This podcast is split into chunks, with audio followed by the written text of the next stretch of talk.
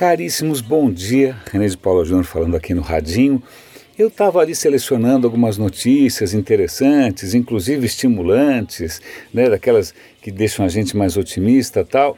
É, mas aí a, acabo de ler uma bomba, então eu vou deixar a bomba para o final. E vamos começar por aquilo que me chamou a atenção e me deixou feliz. Duas delas, pasme, mas tem a ver com o governo. É, um deles com o governo federal e outro com o governo municipal. Eu vou dar link para uma notícia no Estadão que o governo federal vai criar o equivalente a um poupa-tempo digital. Em São Paulo, eu não sei em que outras cidades tem poupa-tempo, eu sei que em São Paulo tem alguns.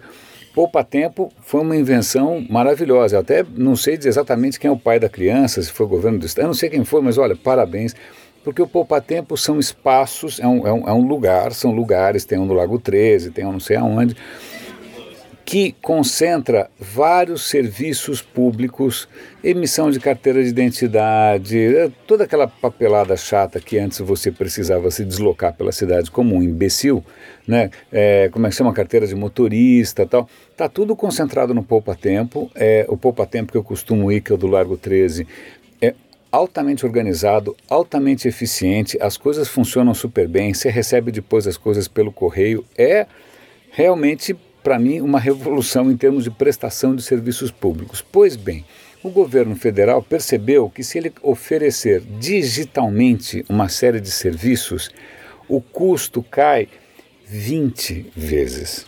Pense bem, é o teu imposto, é o meu imposto, então o governo eh, optar por, né, por, por um atendimento online que vai ter um custo 20 vezes menor, convenhamos que é interessante, porque isso permite inclusive enxugar a máquina pública, tirar os petistas que estão pendurados, bom, é, tirar todos os cabides de emprego que estão pendurados por aí, dar uma enxugada, usar melhor os nossos impostos e prestar um serviço melhor.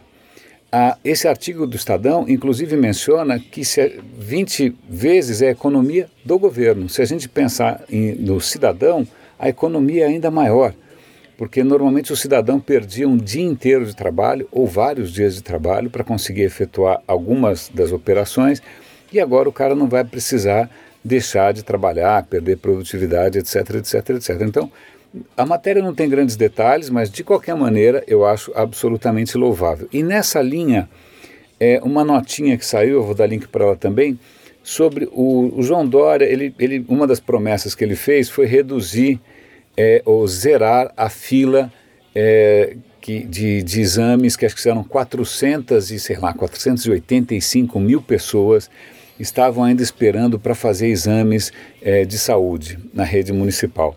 O que, que o Dória fez? Ele prometeu zerar isso e ele fez uma. uma está fazendo parcerias com hospitais privados que é o seguinte, olha, você tem esse equipamento aí ocioso, de repente de madrugada você não usa esse equipamento, então, pois bem, a gente vai, vai usar esse teu equipamento, a gente vai pagar, não vai ser de graça, a gente paga, claro, vai pagar menos do que pagaria um plano de saúde, mas paga, e, e o cidadão vai poder usar a infraestrutura dos hospitais privados.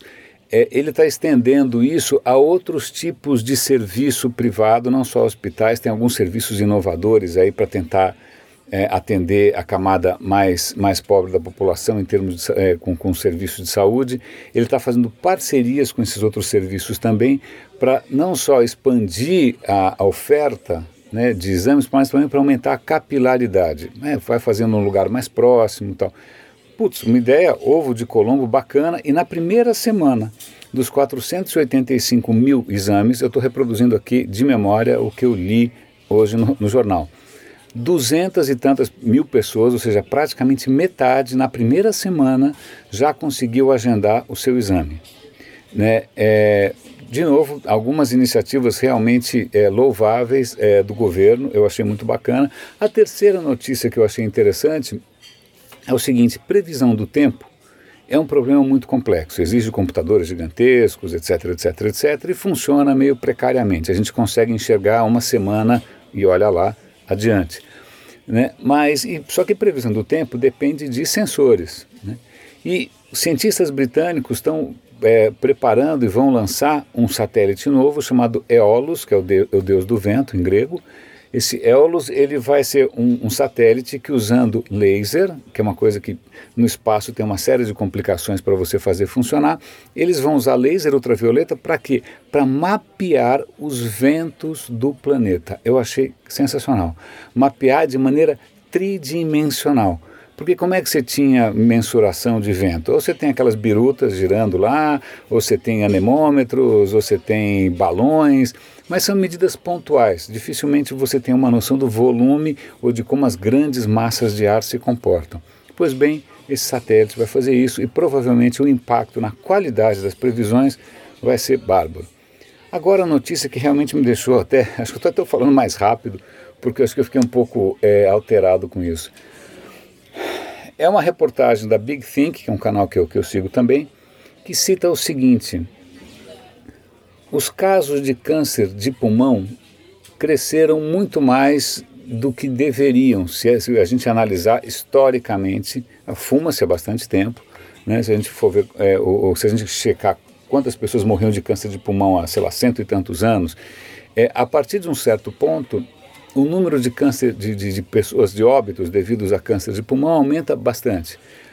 A suspeita é que o problema não seja necessariamente o tabaco ou a nicotina, mas o açúcar. O que essa reportagem diz é o seguinte: se você vai fumar charuto ou cachimbo, você não consegue tragar, né? você não consegue segurar aquilo no pulmão porque a fumaça é muito alcalina. Não dá, é muito forte.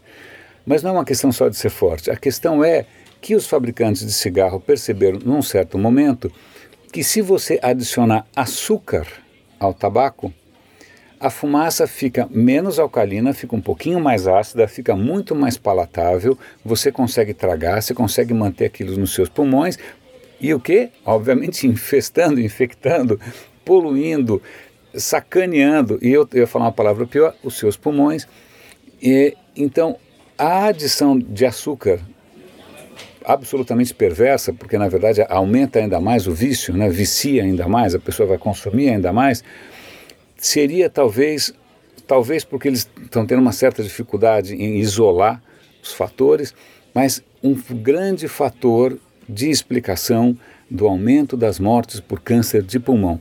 Açúcar no tabaco. Tem ali um boxzinho na reportagem que eu vou mandar para vocês que conta o seguinte: o tabaco normalmente tem 3% de açúcar.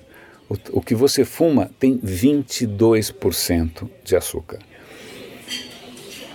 Bacana, né? Que indústria simpática, que indústria né, inspirador, inspiradora, putz, foi um trocadilho ruim, mas que indústria perversa, maligna, explorando justamente mais e mais as fraquezas humanas. Já não bastava explorar o vício por causa da nicotina, é o vício por causa do açúcar, e o açúcar é, alavanca, é, é, exponencializa o dano do, do, da nicotina. Então, realmente é de se pensar por que, que ainda existe cigarro no mundo. Porque eu, recentemente eu, eu, dei aqui o, o resultado, de, eu vou até reiterar, eu vou dar o link de novo, o resultado de uma pesquisa da Organização Mundial de Saúde que denuncia que o prejuízo do cigarro é de um trilhão de dólares, enquanto a receita que ele gera, que é sempre argumentar, ah, mas ele gera receita, imposto, trabalho, é um quinto disso. Então ele gera 200 milhões de receita, imposto, seja o que for, mas o prejuízo é de um trilhão. Então é, olha, é muito difícil justificar ou racionalizar alguma coisa tão nefasta quanto essa indústria que distorce informações, manipula pesquisas, compra relatórios, né? Tudo isso para quê? Bom, é isso, desculpa, acho que eu acabei, acabei me empolgando um pouco. Está aí uma das coisas mais difíceis para mim entender, ou para eu entender, melhor dizendo, em bom português. René de Paulo Júnior falando aqui, no Radinho de Pilha. Divulguem um pouco mais o Radinho, compartilhem, recomendem. É, é, é, ele não tem fins lucrativos, eu não sou pago, eu não sou um influenciador, eu não faço post pago, é, não tem nem comercial nesse troço.